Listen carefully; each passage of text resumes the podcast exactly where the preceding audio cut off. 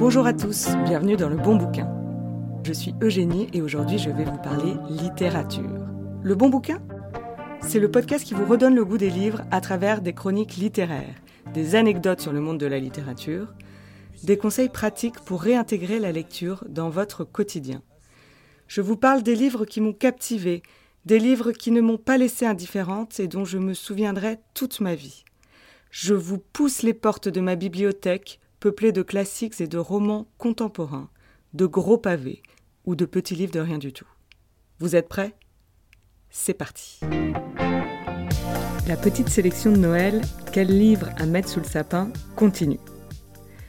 Avant de vous parler du livre, de vous dévoiler son titre, de vous planter son décor, il est pour moi important de vous donner un conseil, un petit conseil de grand-mère qui mange pas de pain et qui peut-être vous resservira dans d'autres occasions que vous offrira la vie. Ce conseil, c'est Méfiez-vous de l'eau qui dort. Adage qui en réalité est l'équivalent aquatique du Ne vous fiez pas aux apparences. En gros, c'est pas parce que le livre dont je vais vous parler aujourd'hui a l'air barbant qu'il l'est. Je vous raconte ça parce qu'au premier abord, rien ne va dans ce bouquin.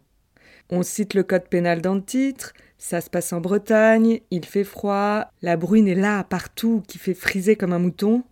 On connaît le meurtrier dès la première page.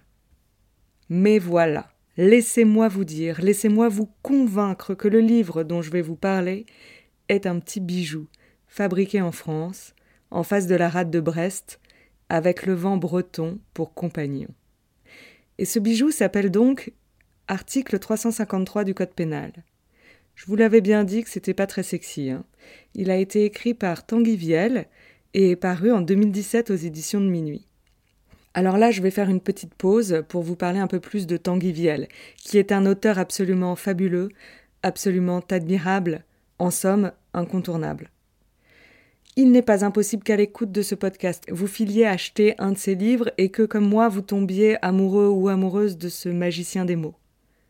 À tous ceux qui traversent une période difficile dans leur couple, je vous invite donc à tout de suite arrêter l'écoute de ce podcast au risque de vraiment prendre vos clics et vos claques et, tout tenter avec euh, cet auteur formidable. Donc Tanguy est né à Brest en 1973. Il a étudié la littérature à l'université de Rennes où il a obtenu une maîtrise en lettres modernes. Il a ensuite enseigné le français en tant que langue étrangère en Irlande. Son premier roman, Le Black Note, a été publié en 1999 aux éditions de Minuit, ce qui est déjà une prouesse parce que cette maison d'édition a la réputation d'être très exigeante.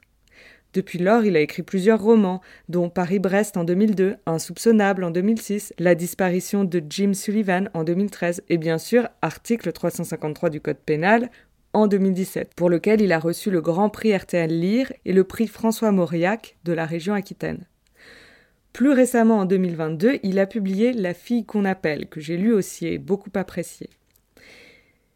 Il y a quelques thèmes récurrents dans l'œuvre de Tanguy. Celui-ci explore souvent la question des liens familiaux, les mensonges, les inégalités de classe et la difficulté de s'extraire de son milieu. Ses romans sont souvent faits d'intrigues complexes mêlant romanesque et suspense.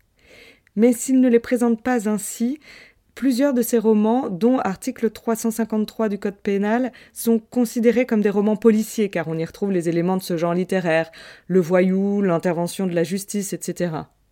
Tanguy Viel n'est pas seulement auteur, non. Il ne se réduit pas à cela. Non, Tanguy Viel est aussi un homme de cinéma. Il s'est beaucoup impliqué dans l'adaptation cinématographique de son roman Paris-Brest, réalisé par Philippe Lioret et sorti en 2014. C'est Tanguy Viel qui a écrit tous les dialogues. Et plus récemment, il a coécrit Innocent, une comédie géniale de Louis Garrel, une autre de mes idoles, mais qui malheureusement n'a pas encore écrit de bouquin, donc je ne peux pas en parler comme je le voudrais ici. Bref, venons-en à l'histoire.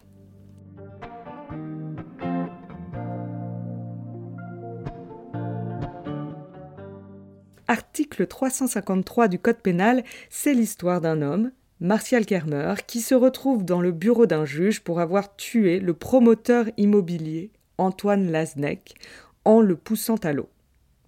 On a la faute tout de suite. On connaît le tueur, on connaît la victime, c'est évacué. Le sujet du livre est ailleurs. Le roman retrace les différentes étapes qui ont conduit Martial Kermer à commettre l'irréparable. Comment un brave type comme lui a-t-il pu en venir jusque-là? C'est ce que le lecteur va comprendre au fil des pages. C'est un roman tout en psychologie. C'est un huis clos, une conversation entre un juge et l'accusé. Martial Kermer livre le récit de son malheur avec ses mots, avec ses tripes, qui commence par sa rencontre avec euh, la crapule d'Antoine Laznec. En bon vendeur de rêves, celui-ci l'a incité à investir tout son argent, soit les indemnités de licenciement qu'il avait reçues lors de la désaffectation de l'arsenal, dans un projet immobilier qui n'a jamais vu le jour, en lui dérobant son argent. Antoine Laznec lui a donc en quelque sorte volé son avenir, volé ses perspectives, voler son bonheur et ceux de son fils avec. Enfin donc, voilà, j'ai dit au juge. Il s'est mis tout le monde dans la poche. Et maintenant, je dis, si on pouvait seulement entrevoir le démon dans le cœur des gens, si on pouvait voir ça au lieu d'une peau bien lisse et souriante, cela saurait, n'est-ce pas?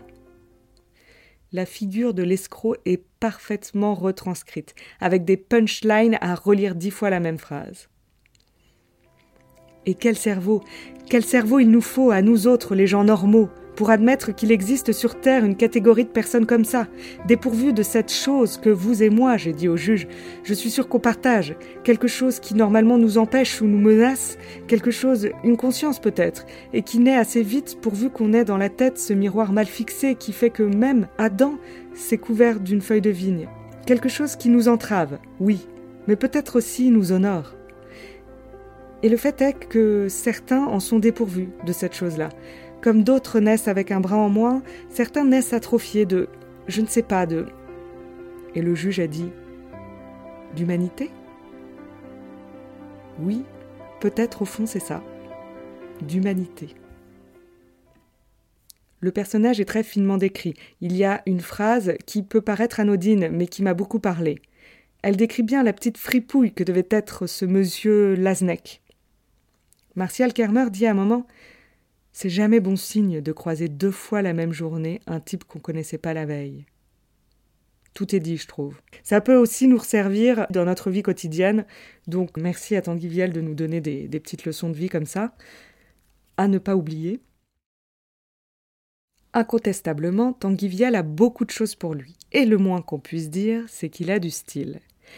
Son style littéraire est d'ailleurs souvent salué pour sa délicatesse et son élégance. Sa prose est léchée, elle est précise, sobre et poétique à la fois.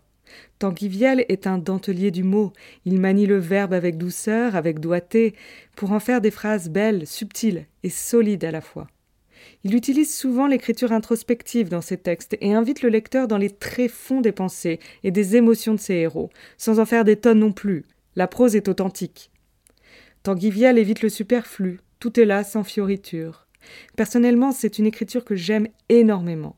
Dans ce livre, c'est très intéressant car il retranscrit divinement la façon de parler de Martial Kermer avec cette oralité très difficile à faire transparaître. Il hésite, il se reprend, il se répète, et pourtant l'écriture est magnifique. On sent que chaque mot est choisi avec le plus grand soin. Il y a de merveilleuses métaphores dans ce livre. C'est une drôle d'affaire la pensée, n'est-ce pas? Ce n'est pas qu'il y ait long en distance du cerveau vers les lèvres, mais quelquefois, quand même, ça peut vous paraître des kilomètres, et que le trajet pour une phrase, ce serait, ce serait comme traverser un territoire en guerre avec un sac de cailloux sur l'épaule, au point qu'à un moment la pensée, pourtant ferme et solide, et ruminée cent fois, préfère se retrancher comme derrière des sacs de sable. Nous avons vu l'histoire, nous avons vu le style, je vais maintenant vous parler de l'ambiance. Je pense qu'elle plaira aux plus bretons d'entre vous. Il fait froid dans ce bouquin, il fait humide, on le sent, ce petit crachin qui colle à la peau. Le ciel est un camailleux de gris bleuté. Tanguy retranscrit superbement cette Bretagne sinistrée par la crise de la désindustrialisation, où règne le chômage et la misère. On peut parler de drame maritime, d'une forme de Far West breton, dans lequel la règle serait un peu c'est marche ou crève. Tanguy Viel capture cette Bretagne avec une vision sociétale, mais aussi, bien sûr, en décrivant sa nature, son côté sauvage. On sait qu'on est en face de la rade de Brest, mais jamais la ville n'est nommée dans le bouquin. On a marché dans le vent de la nuit, et c'était clair que j'avais rattrapé mon retard. Je veux dire là, dans l'air humide, j'étais aussi sous que lui, aussi léger que lui, avec l'alcool et le vent qui faisaient comme deux serres-livres, qui nous maintenaient droit, parfaitement droit, dans la nuit claire. Le lieu, le territoire est personnifié, la Bretagne est là comme un autre personnage de l'histoire qu'il faut prendre en compte pour comprendre le déroulement des faits. Quelquefois, je m'y perds, dans les brumes du miroir, dans le reflet indécis de moi. Quelquefois même, je suis content de m'y perdre, mais quelquefois aussi, j'ai dit au juge, quelquefois, je suis en colère contre la brume. Article 353 du Code pénal est, je trouve, un livre idéal à offrir pour Noël, car il allie le frisson du policier, la rigueur de la prose et l'évasion sauvage de la Bretagne. C'est un livre qui ne s'oublie pas, qui se lit vite et qui soulève des questions auxquelles on n'avait jamais vraiment pensé. C'est donc à mettre sous le sapin, tout simplement.